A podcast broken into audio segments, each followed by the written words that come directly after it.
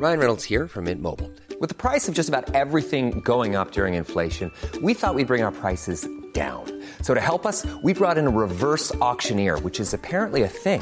Mint Mobile unlimited premium wireless. Ready to get 30, 30, bit to get 30, bit to get 20, 20, 20, bit to get 20, 20, bit to get 15, 15, 15, 15 just 15 bucks a month. So, Give it a try at mintmobile.com slash switch. $45 upfront for three months plus taxes and fees. Promo for new customers for limited time. Unlimited more than 40 gigabytes per month. Slows. Full terms at mintmobile.com.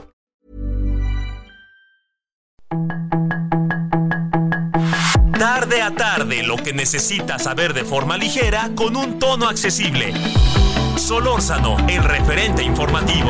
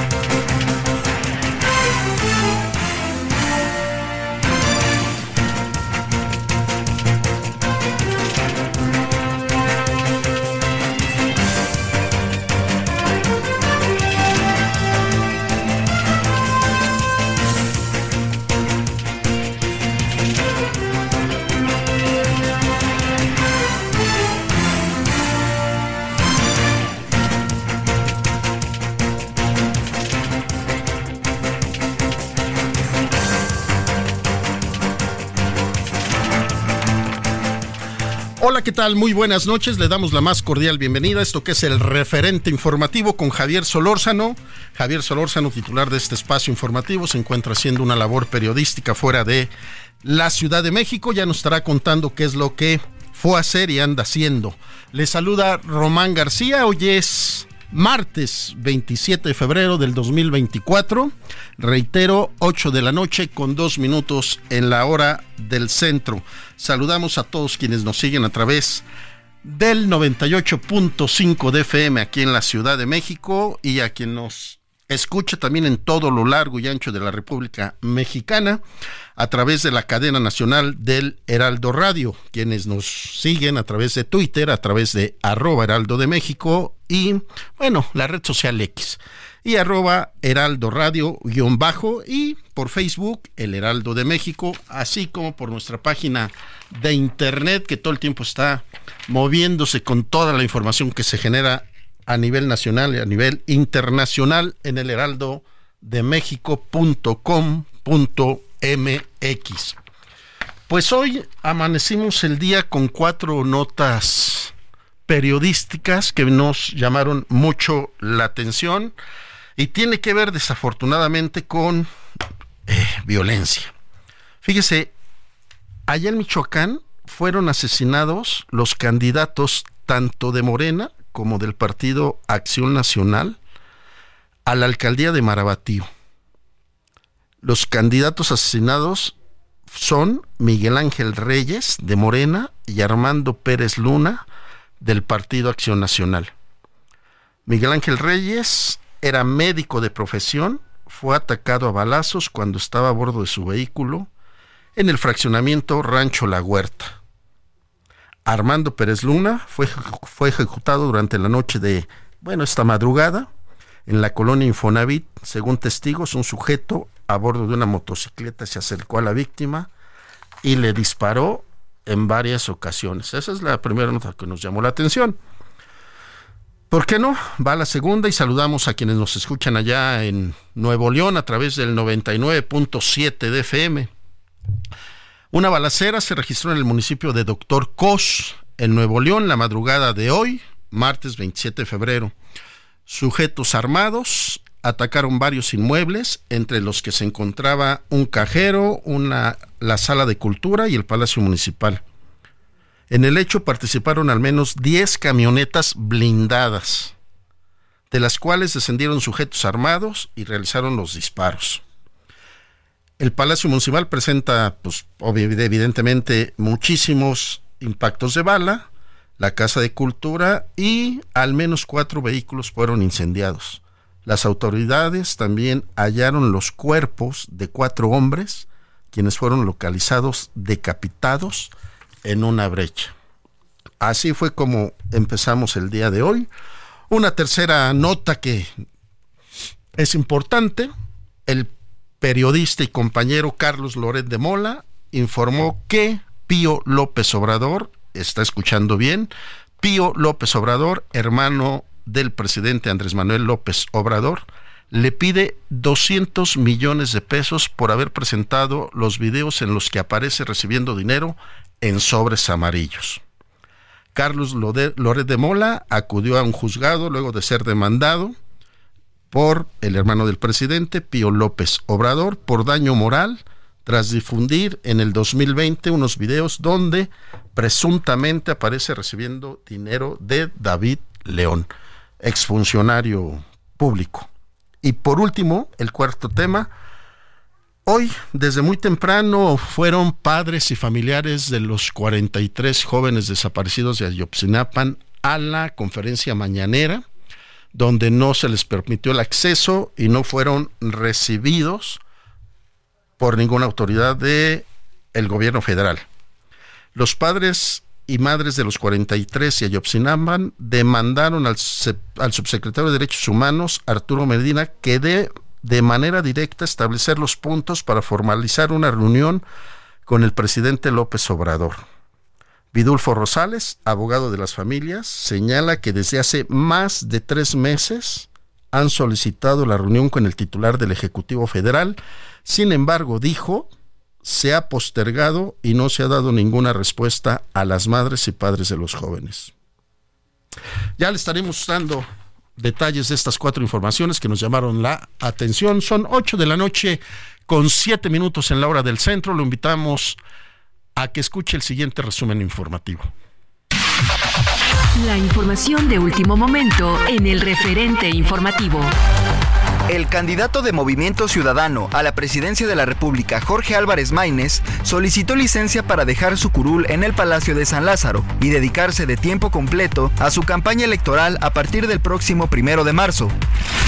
En Nuevo León, esta mañana se registraron ataques de un grupo armado que incendiaron instalaciones y vehículos municipales de Dr. Cos. Estos hechos ocurren en un contexto de violencia relacionada con el crimen organizado que dejó el lunes siete homicidios dolosos en la entidad un juez federal dio luz verde a la Fiscalía General de la República para extraditar a los Estados Unidos a Eric Valencia Salazar, ex socio del líder del cártel Jalisco Nueva Generación, Nemesio Ceguera, requerido por una corte federal del Distrito de Columbia. El número de defunciones registradas en México sumaron 589.834 casos durante el periodo enero-septiembre de 2023, cifra 8.4% inferior a las 643.950 reportadas en el mismo periodo del año anterior. Así lo revelan cifras preliminares publicadas por el Instituto Nacional de Estadística y Geografía. El número de defunciones para los primeros nueve meses del año pasado es el más bajo para dicho periodo desde 2020, debido a la menor letalidad del COVID-19 sin embargo, todavía se mantiene 5.9% por arriba de los 557.189 fallecimientos reportados hasta septiembre de 2019 previo a la pandemia. Colectivos LGBT denunciaron que Manuel Guerrero, un hombre mexicano homosexual que lleva siete años viviendo en Qatar, fue detenido el pasado 4 de febrero en Doha, la capital del país. Esto tras acudir a una cita acordada a través de una aplicación y ahí lo recibiera la policía.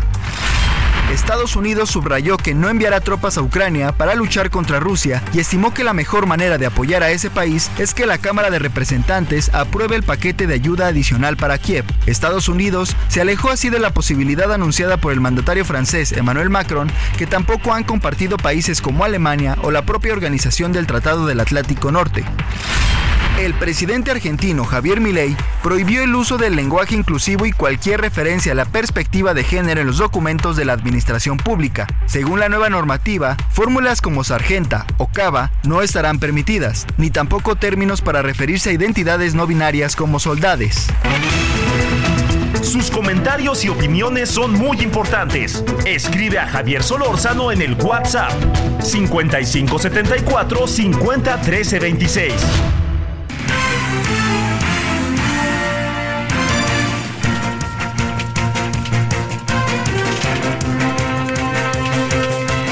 26. Ocho de la noche con 10 minutos en la hora del centro. Le saluda Román García a nombre del titular de este espacio, Javier Solórzano.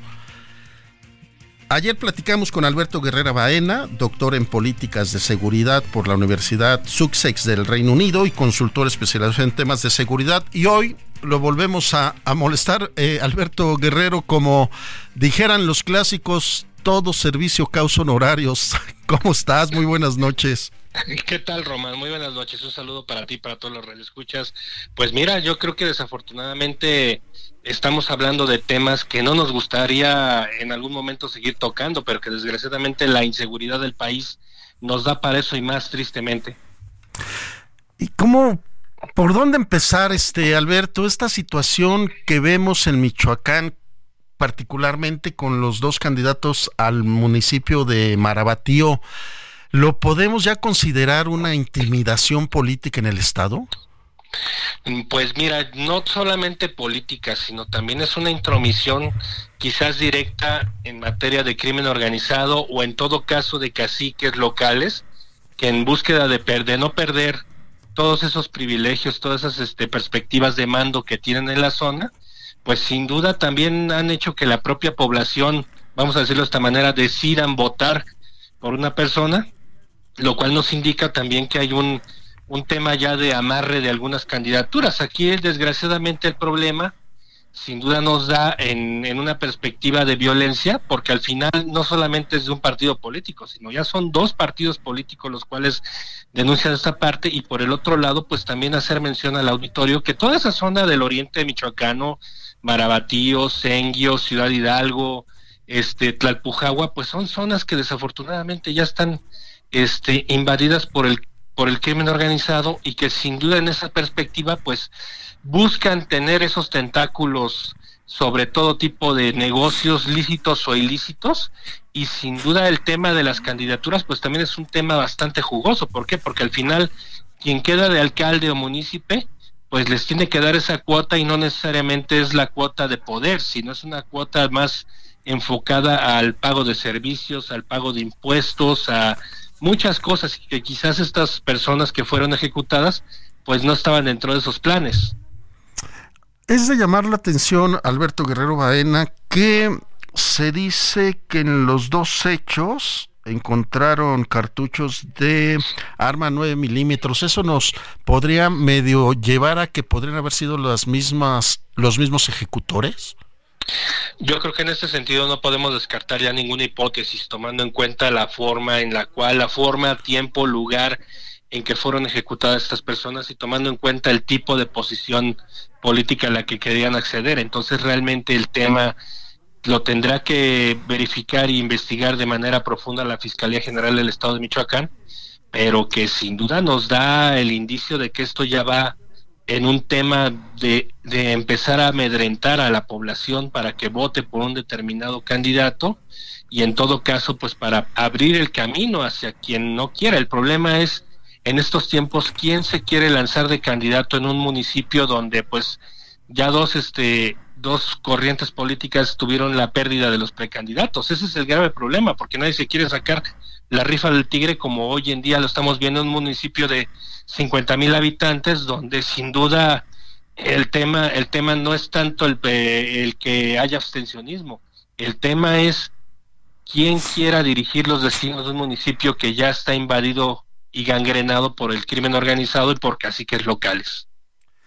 Y Alberto Guerrero Vaina, tú en este espacio con el propio Javier Solórzano ya tenemos no no meses hablando del tema y las alertas y tú no lo has dicho, ¿no? Organizaciones no gubernamentales han levantado la mano y decir pongan atención, pongan focos rojos en el sentido de que el crimen organizado ya se está metiendo en quienes deben de ser los que van a gobernar y las autoridades lo han dejado pasar. Alberto, ¿qué hacer al respecto? Y fíjate que hay que seguir poniendo énfasis en esta parte y sobre todo aclarar un panorama muy interesante para todos los radioescuchas y creo que para aclarar las atribuciones de cada quien, ¿no?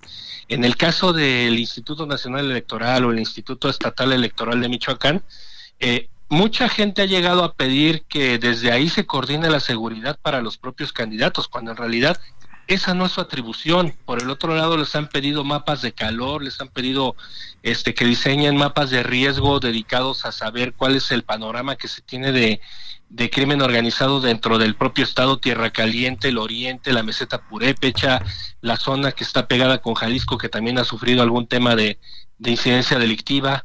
Pero eso no es un tema que le toque a los institutos, a los organismos autónomos. A ellos les toca finalmente organizar la elección y hacer el conteo. Aquí a quienes les toca, obviamente, es el tema al propio gobierno federal, al gobierno de México y al gobierno del estado de Michoacán, pero el gobernador al parecer está perdido y lo único que les pide es que no negocien con los malos de Malolandia, como dice él, cuando la realidad de las cosas que sabemos perfectamente que en muchos municipios quien decide realmente la candidatura no es el partido político, sino la negociación que se haya llevado a cabo con el propio cacique local o con el o con los señores de los cárteles, porque al final ellos son los que van a movilizar a la gente para que vaya a las casillas. Veamos lo que sucedió en el año 2021 con las elecciones donde hubo una votación, vamos a decirlo, extraordinaria en municipios de Tierra Caliente por un partido político cuando ya se sabía perfectamente que este partido que este partido político se había pactado ya con el crimen organizado y ya tenían a la gente llevándola a votar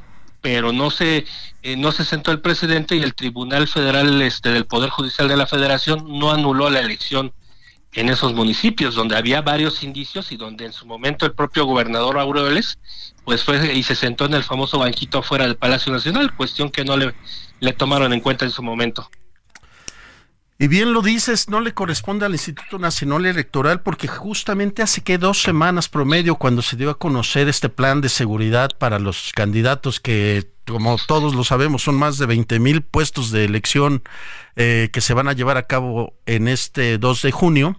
Decía, nosotros no tenemos un, un, mapa de riesgos, pero sí tenemos la confianza de que los, el gobierno federal, los gobiernos estatales y los municipales nos van a brindar la seguridad para todos los candidatos, pero creo que no va a dar, ¿no, Alberto? Porque pues además es, es una cantidad de elementos de, de inversión que siento que estamos rebasados en ese sentido. Y mira, hay un problema enorme, Román. Yo creo que las propias mesas de seguridad que se establecen en los estados, por ejemplo, a mí me ha tocado estar muy de cerca con el tema de Michoacán, eh, los propios gobiernos estatales, las propias autoridades de seguridad no están tomando en serio la elección. Y aquí el problema es que cuando van a las mesas de coordinación, pues se envía gente que no tiene o quizás la perspectiva muy clara de lo que es un proceso electoral o en su defecto no se tiene eh, la toma de decisiones para en el momento acordar y poder establecer esta situación. Ya en su momento, Rosa Isela Rodríguez, la secretaria de Seguridad y Protección Ciudadana, se había reunido con las, las personas encargadas del INE de llevar el proceso para poder establecer acuerdos, para poder establecer protocolos, los cuales no estamos viendo y, por ejemplo un tema muy importante que tú mencionaste, no va a haber corporación que alcance para poder vigilar a cada uno de los 20 mil candidatos.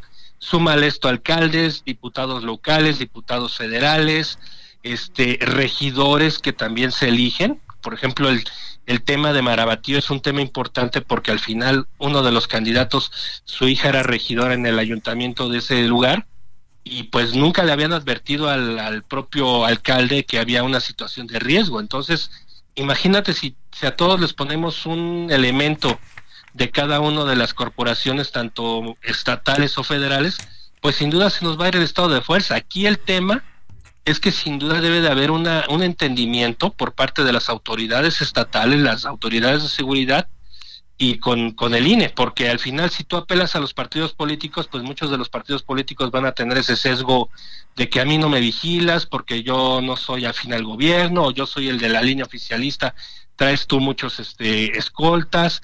Realmente, como me lo comentaba una autoridad este, electoral, en su momento, en una experiencia que esta persona tuvo, se decidía directamente entre la gente del propio Instituto Nacional Electoral y las eh, autoridades de seguridad, sin que los partidos políticos se mezclaran en ello y ya únicamente se les pasaba el operativo de cómo se iba a realizar la elección. Pero sin duda, mira, quien corre más el riesgo de las pérdidas, pues sin duda son los propios candidatos. Yo creo que hay municipios donde la gente tiembla o los propios este, militantes tiemblan de preguntarles si quieren ser candidatos a, un cargo de elección popular. No, y como bien lo, lo, lo, expresas, ¿quién se va a querer eh, candidatear cuando estás viendo los resultados? En, en, una sola noche matan a dos candidatos. Eh, alguien de manera prudente y que voltea a ver a su familia y dice, ¿yo para qué me meto en eso? Exactamente, Román, y sobre todo, por ejemplo, en zonas donde últimamente y que no se ha ventilado en muchos medios, han ocurrido muchas situaciones de índole delictivo. Por ejemplo, el caso de, de, los propios negocios lícitos e ilícitos que el propio crimen organizado ha tenido por esos lares del oriente michoacano, toda esa zona de Marabatío, de Senguio, eh, que, que, han tenido inclusive episodios de violencia en las propias carreteras en las, y carreteras estatales también, porque hay muchas carreteras estatales donde ya no alcanza a llegar la Guardia Nacional y que sin duda el hecho no se reporta. Quienes hemos circulado de alguna forma por esas carreteras, sobre todo ese, ese conector que hay entre Marabatío, Senguio y Tlalpujagua, que son caminos sumamente curvos y que donde no hay ningún tipo de vigilancia, son los que tienen que recorrer los candidatos este, a elección, a cargos de elección popular local. Entonces, sin duda, ahí están prestos a una emboscada. Esto, esto que sucedió en Marabatío fue en una zona urbana. Pero imagínate a alguien en campaña, pues sin duda nos deja mucho que desear el tema de organización de la seguridad en materia electoral. Y como pues, escuchándote, no nos queda la menor duda que el gobernador Alfredo Ramírez Bedoya queda rebasado en sus tomas de decisiones y más cuando ella anuncia que le puede brindar seguridad a todos los candidatos del Estado. Mira, el Estado en su totalidad, por ejemplo, las fuerzas de seguridad estatales, tienen un promedio de mil elementos este, adscritos a la Secretaría de Seguridad Pública del Estado, contando que algunos municipios tienen mando único y que vamos a contar que muchas policías locales tienen 20 elementos de seguridad, 20 elementos de policía, pues obviamente no te da porque tendrías que estar descuidando lo esencial que es la seguridad de territorial de la población para darle la vigilancia al tema electoral. Aquí sin duda lo que se requiere, pues obviamente es una coordinación estratégica, un diseño del mapa de riesgos, sobre todo que también participen los, este, los municipios en estas mesas de seguridad y en esas tomas de decisiones, pero sin duda si desde el propio gobierno del estado no se toma en serio esta perspectiva y únicamente mandas a gente que va a escuchar sin participar de las inquietudes que te expresan las autoridades electorales, pues sin duda va a seguir siendo lo mismo. Y te lo digo, esto es algo que que gente muy cercana a la vocalía, por ejemplo en este caso a la, gente de Michoacán, pues me ha expresado de una manera muy profunda y que sin duda el, día de hoy al platicar después de estos hechos, pues llegas a la conclusión de que seguimos estando en una barbarie, en una zona de barbarie, porque no hay estrategia para la vigilancia. Como bien lo dices, Alberto, los, los números no dan y está muy complicado el panorama electoral en el Estado. Nos, nos va a ganar el corte, Alberto, pero no me quiero despedir sin preguntarte qué opinas de lo que sucedió allá en el municipio de Doctor Cos, donde 10 camionetas blindadas bajaron y balacearon ayer el, Palacio Municipal. ¿Y qué, qué serán situaciones de intimidación también? Pues sin duda, mira, el tema, el tema es que también el crimen organizado se les ha desbordado en Nuevo León, también en Nuevo León, mira que tienen organizaciones o corporaciones de seguridad muy, muy consolidadas el problema es que también al andar más en el estribo de las elecciones, muchos alcaldes, muchos este, aspirantes, en este caso inclusive directores de seguridad pública que se quieren lanzar como candidatos, también descuidan mucho sus cargos y obviamente también los propios elementos de seguridad pierden la noción de a quién van a vigilar, el territorio a sus propios jefes. Entonces, de ahí puede venir esta situación de alteración del orden y sin duda también es una falta de respeto a la autoridad muy grave, que de, ahí en fuera tenemos esa costumbre los mexicanos de faltarle respeto a la autoridad y esta es una situación muy latente que se ha venido dando en Nuevo León, en Zacatecas, en el propio Michoacán, en prácticamente todos los estados del país estamos viendo por lo menos una comisaría de seguridad baleada, lo que pues de alguna manera te revela que, la, que los grupos delictivos saben dónde intimidar y saben dónde le puede doler a la autoridad. Alberto Guerrera Baena, te agradecemos mucho que nos hayas acompañado esta noche. Un abrazo. Un gusto enorme, Román. Un saludo para ti y para todos los este, radioescuchas. Pausa. El referente informativo regresa luego de una pausa.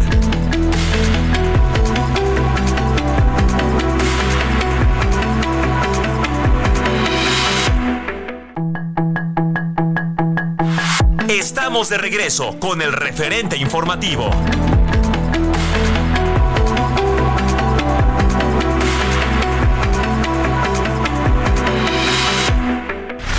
En el referente informativo le presentamos información relevante. Jorge Álvarez Maínez pide licencia para dejar curul en San Lázaro. Dan luz verde a extradición a Estados Unidos de Eric Valencia, ex socio de El Mencho bajaron de funciones en México en los primeros nueve meses del 2023. Niegan suspensión definitiva a Ismael Figueroa, ex líder de bomberos de la Ciudad de México. Registran ataque de grupo armado en Doctor Cos, Nuevo León. Queman transporte escolar. Encarcelaron a mexicano en Qatar por ser homosexual. Estados Unidos descarta enviar tropas para combatir en Ucrania tras comentarios de Macron. En Argentina prohíben lenguaje inclusivo en discursos. Sus comentarios y opiniones son muy importantes. Escribe a Javier Solórzano en el WhatsApp 5574 50 13 26.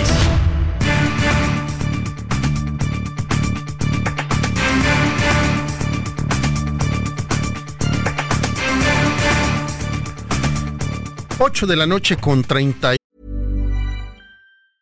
Everyone knows therapy is great for solving problems, but getting therapy has its own problems too, like finding the right therapist, fitting into their schedule, and of course, the cost. Well, BetterHelp can solve those problems. It's totally online and built around your schedule. It's surprisingly affordable too. Connect with a credentialed therapist by phone, video, or online chat, all from the comfort of your home. Visit betterhelp.com to learn more and save 10% on your first month. That's BetterHelp, H E L P. y dos minutos en la hora del centro. Esto es el referente informativo con Javier Solórzano. A nombre del titular de este espacio le saluda Román García. Se estima que unos 2.507 niños, niñas y adolescentes, la mayoría de pueblos originarios de San Cristóbal de las Casas y zonas cercanas de los Altos de Chiapas, escuche lo que le voy a decir, se encuentran en riesgo de ser víctimas de reclutamiento forzado por parte del crimen organizado y pandillas. Activistas y defensores de derechos humanos e investigadores, representantes de derechos humanos, hicieron el informe con 131 páginas que se titula Niñez frente a la violencia criminal el San Cristóbal de las Casas Chiapas. Nos hemos permitido buscar a Jennifer Asa Gutiérrez. Ella es directora de la organización Melel Shojobal. Es una organización dedicada desde hace más de 27 años a la defensa de las, de las niñez y a la adolescencia indígena en Chiapas. Jennifer Asa, muy buenas noches. Gracias por tomarnos la llamada. Eh, buenas noches, Román. Gracias por eh, abrirnos este espacio. Pues un informe preocupante. ¿Qué nos puedes decir al respecto, Jennifer Asa?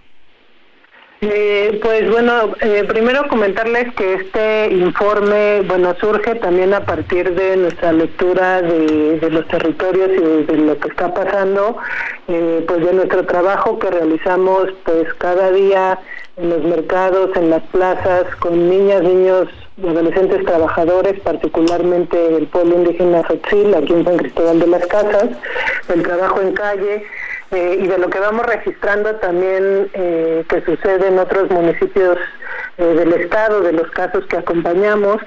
entonces, este informe se compone tanto de datos que arrojan las fuentes oficiales, como de registros propios que también realizamos desde la organización, que, plantean también lo que nos problematizan también a partir pues de lo que dialogamos directamente con los niños niñas, niños y adolescentes y, y sus familias. Entonces, en este informe lo que lo que da cuenta es de em, cómo las diferentes eh, violencias, principalmente aquellas asociadas eh, pues con grupos criminales de distinta índole que no necesariamente o no solamente son eh, los cárteles transnacionales sino también los grupos armados eh, locales o los grupos criminales locales es que todas las violencias contra niños, niños y adolescentes particularmente en este sexenio se han incrementado. Estamos hablando de situaciones de desapariciones,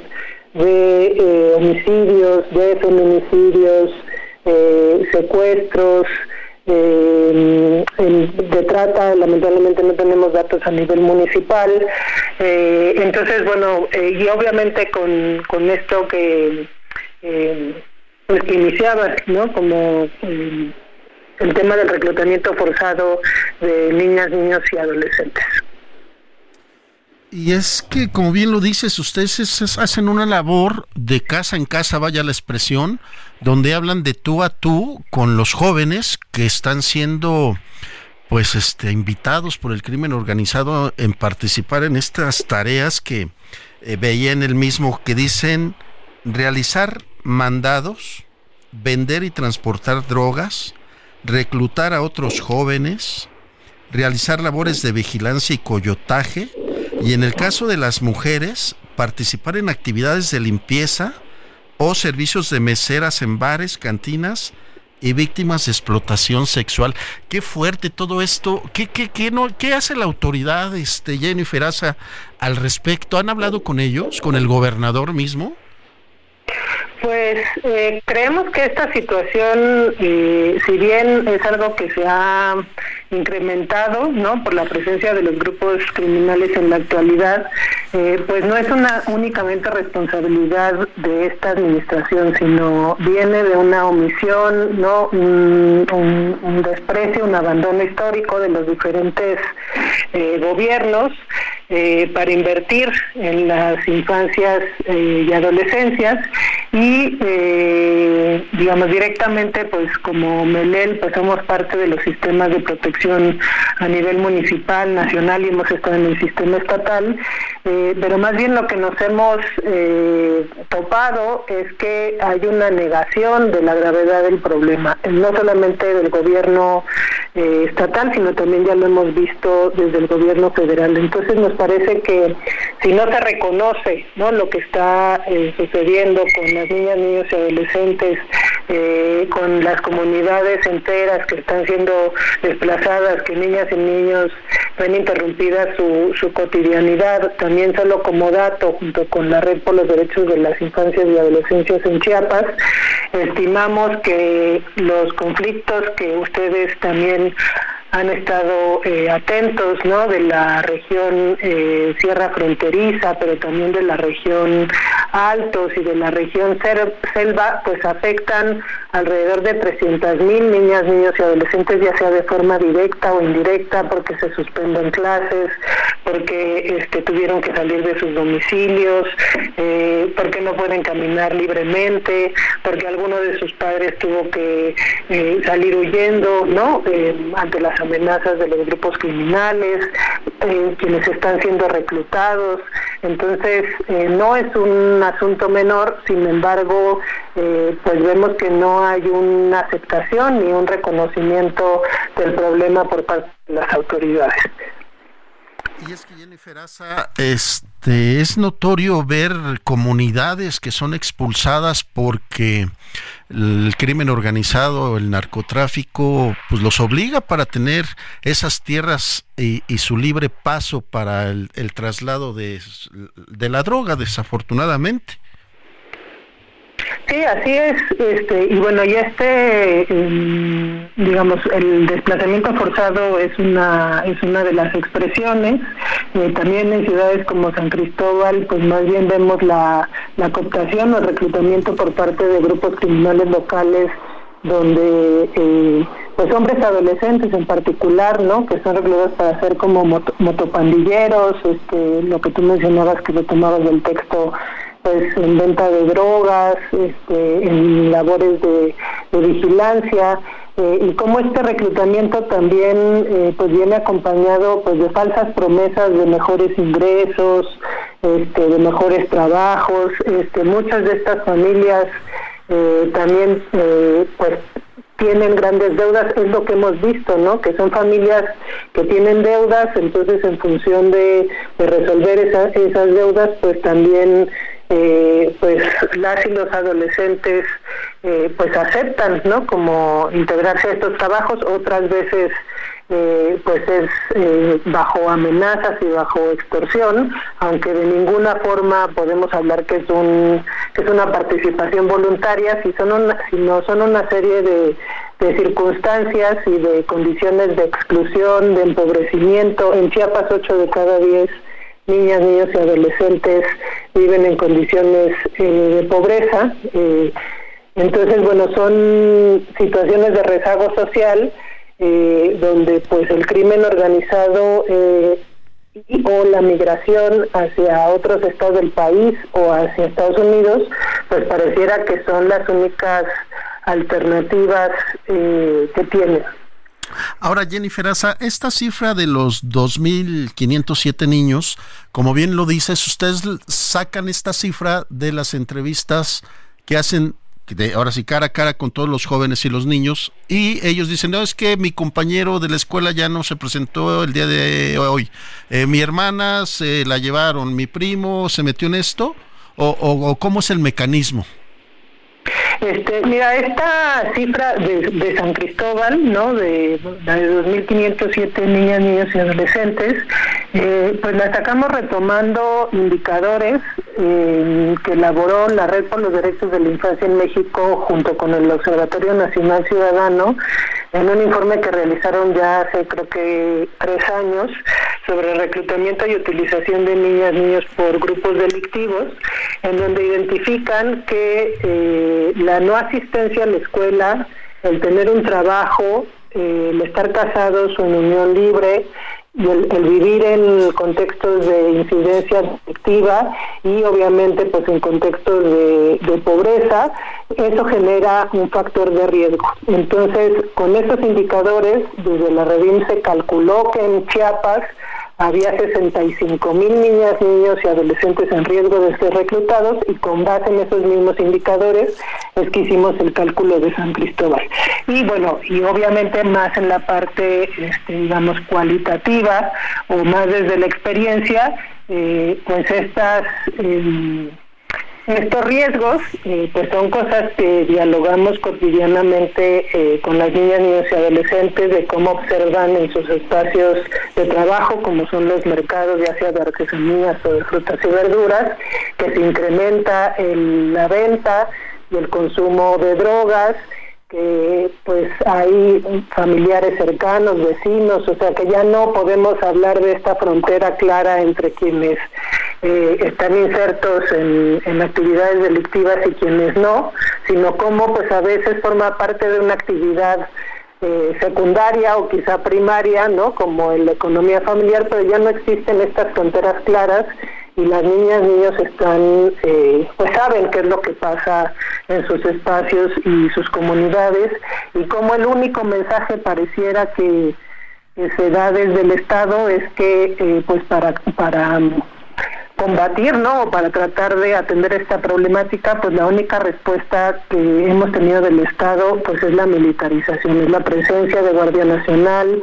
del Ejército, de Policía Estatal, eh, que a veces ni para contener, ¿no? Ya lo hemos visto en la región Sierra Fronteriza, eh, y que pues tener de manera cotidiana la presencia de personas armadas, si no es de los grupos criminales, pues es de las fuerzas del Estado, eh, pues nos parece que no son eh, pues espacios, ¿no? Ni condiciones adecuadas para el desarrollo de ninguna niña, niño o adolescente. Pues datos, datos fuertes, Jennifer, a lo que nos dices. Redín da una cifra de 65 mil en todo el estado y tan solo en San Cristóbal de las Casas estamos hablando de 2.507 niños que están viviendo una infancia pues realmente frustradísima en el sentido que están con la carencia económica, con la falta de necesidades de servicios, eh, eh, estas situaciones de el crimen organizado. Y por qué no las comunidades para defenderse con los con los este eh, guardias comunitarios pues invitan y arman a los niños para que participen en defenderse y, y, se vuelve un caos para, para estas, estos infantes. Este, Jennifer Asa, ¿para dónde se pueden mover estos niños?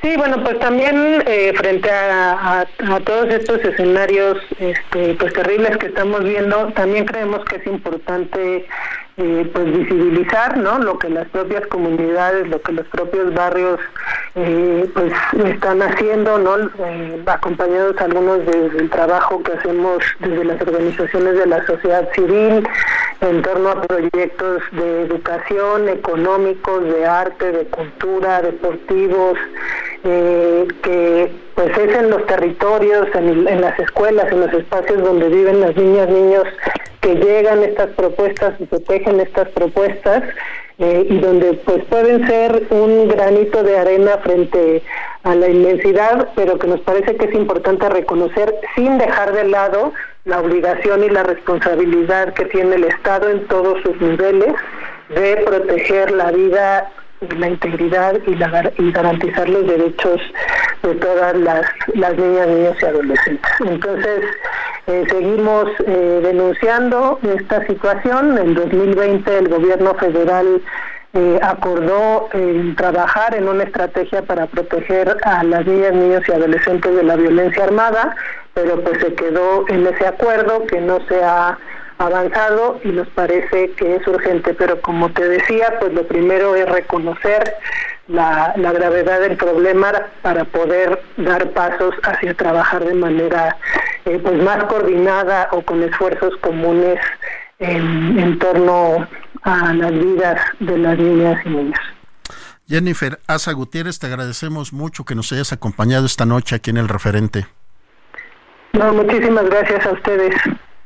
Gracias, ahí le seguiremos más adelante aquí le, con Javier Solórzano con este tema que realmente pues, es de focos rojos.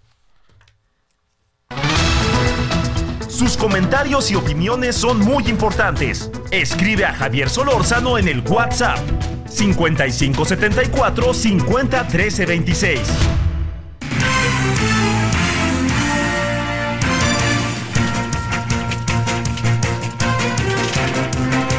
8 de la tarde con 47 minutos en la hora del centro. Le saluda nuevamente Román García a nombre del titular de este espacio, Javier Solórzano. Y le vamos a seguir con el sureste mexicano. Nos hemos permitido buscar a Mónica Ducoin. Ella es representante de Pro Mujer México. Se firmó un acuerdo muy importante entre la Secretaría de Economía, Google y ProMujer, donde anuncian apoyos para las mujeres indígenas. Mónica, ¿cómo estás? Muy buenas noches, gracias por tomarnos la llamada. Hola, buenas noches, muchas gracias a ustedes por el espacio. A ver, Mónica, pues cuéntanos qué, qué, qué es lo importante y resaltar de estos apoyos a las mujeres indígenas allá del sureste mexicano. Claro, pues te contaría y resaltar dos cosas. La primera es que afortunadamente el anuncio que realizamos es una continuidad del programa. Es un programa que lanzamos el año pasado, como bien lo mencionabas, en conjunto con Google.org y la Secretaría de Economía. Y esto nos ha permitido llegar hoy a más de 3.000 mujeres eh, a través de microcréditos y también a más de 1.500 mujeres a través de nuestro programa de capacitación en emprendimiento entonces celebramos la buena noticia de que estamos avanzando y hoy nos ofrece la posibilidad de poder llegar incluso a más mujeres en el sureste del país. Y creo que la otra parte que resaltaría como muy importante es que es un programa enfocado en la inclusión financiera de las mujeres realmente que han tenido menos oportunidades, sobre todo en acceder a financiamientos hicimos un producto de crédito eh, que es una primera experiencia educativa para las mujeres para poder tener un crédito y como bien lo mencionabas, estamos buscando que mayoritariamente se puedan colocar en mujeres de pueblos originarios. ¿Cómo poderse hacer acreedora a este crédito, Mónica? pues invitaría sin duda a todas las mujeres que radican en los estados de Campeche, Tabasco, Yucatán, Oaxaca y Chiapas a que puedan conocer más información y acceder al programa y al crédito eh, ingresando a la página web que es www.mujeresfuerzadelsureste.promujer.org y garantizarles que el proceso para hacer la solicitud de crédito es muy sencillo porque efectivamente estamos buscando poder llegar, eh, como lo decía anteriormente, a estas mujeres que tienen y han tenido pocas oportunidades y que sabemos que hay muchas barreras eh, entre ellas y las instituciones financieras generalmente. Entonces les vamos a pedir básicamente una identificación oficial, un comprobante de domicilio y que puedan hacer la aplicación a través de la página eh, de Promujer Digital, pero eso es todo. Eliminamos el resto de las barreras tradicionalmente para el acceso al crédito. Eh, Mónica, ahora sí que te voy a pedir que nos repitas los datos para toda nuestra audiencia que nos escucha ya en Tuxtla en el 88.3 de FM y en Mérida del 96.9 para que lo tomen con calma y de verdad los busquen porque es una gran oportunidad. Estás hablando de 3 mil microcréditos con una inversión de 2 millones de dólares. Así es, vamos ahora por una meta de hecho de 3.300 eh, créditos nuevos, más los que ya veníamos dando desde el año pasado, entonces la intención es justo poder impactar en total con todas las actividades del programa a más de 12.000 mujeres en, el sureste. Y Mónica Duco...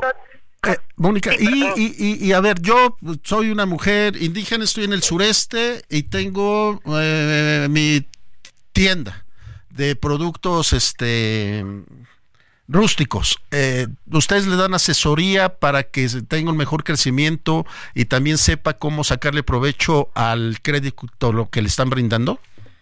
Efectivamente, tenemos un programa de capacitación a través de nuestra plataforma Emprende Pro Mujer, en donde buscamos poder dar solución a las diferentes necesidades de las mujeres a través de la historia y el crecimiento de sus negocios. Entonces, hoy las podemos acompañar desde una idea de negocio, cuando no tienes realmente algo establecido, pero sabes que quieres emprender, hasta aquellos negocios que ya generan ventas e incluso los que están creciendo y están buscando, por ejemplo, acceder a financiamientos más amplios. Toda esa oferta está disponible tanto vía digital como con alguna programación híbrida en los diferentes estados, sobre todo en aquellas comunidades que están más lejanas y que sabemos que tienen menos conectividad a Internet, ahí llevamos el programa híbrido. Eh, Mónica, y eh, supongo que son para de mayoría de, edad por el tema de, la credencial del INE y alguna edad límite o mientras tengan, ahora sí como dicen, fortaleza y salud, no pasa nada. Así es, no hay ninguna edad límite más que efectivamente ser mayores de edad, pero después de eso realmente una invitación amplia a cualquier mujer del sureste mexicano que hoy tenga un negocio, puede ser o sea, una actividad pues, productiva, no necesariamente eh, formalizado, no necesariamente constituido, pero que les interese realmente hacer crecer eh, su actividad, su negocio, a todas ellas las invitamos y no, no hay ninguna edad más que ser mayor de edad. Y también se hace una evaluación, eh, Mónica, y puede ser este rechazada?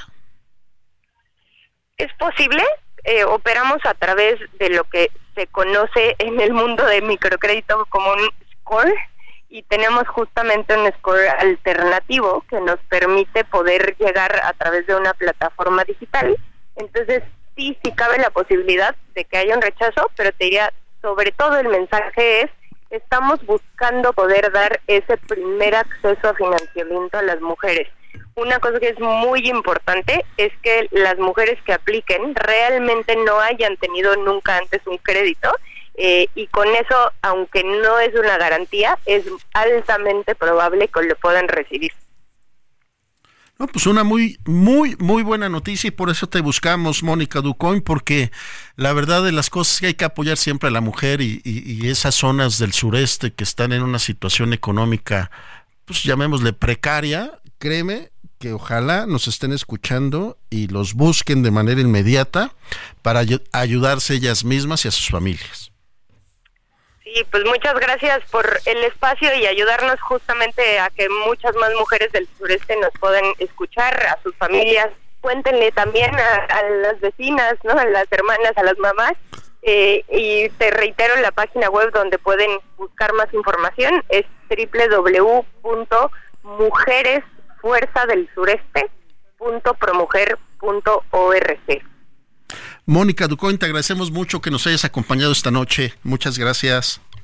Gracias a ustedes. Buenas noches. Bueno, pues ahí está ya. Busquen a Mónica Ducoin, representante de Promujeres México y pues échele ganas a usted que nos está escuchando allá en el sureste mexicano y más si es mujer. 8 de la tarde ya, con 55 minutos en la hora del centro. Nos despedimos de esto que es el referente informativo a nombre del titular de este espacio, Javier Solórzano. Le deseo una muy buena noche y una excelente cena. Se despide de ustedes, Román García. Buenas noches. Hasta aquí Solórzano, el referente informativo.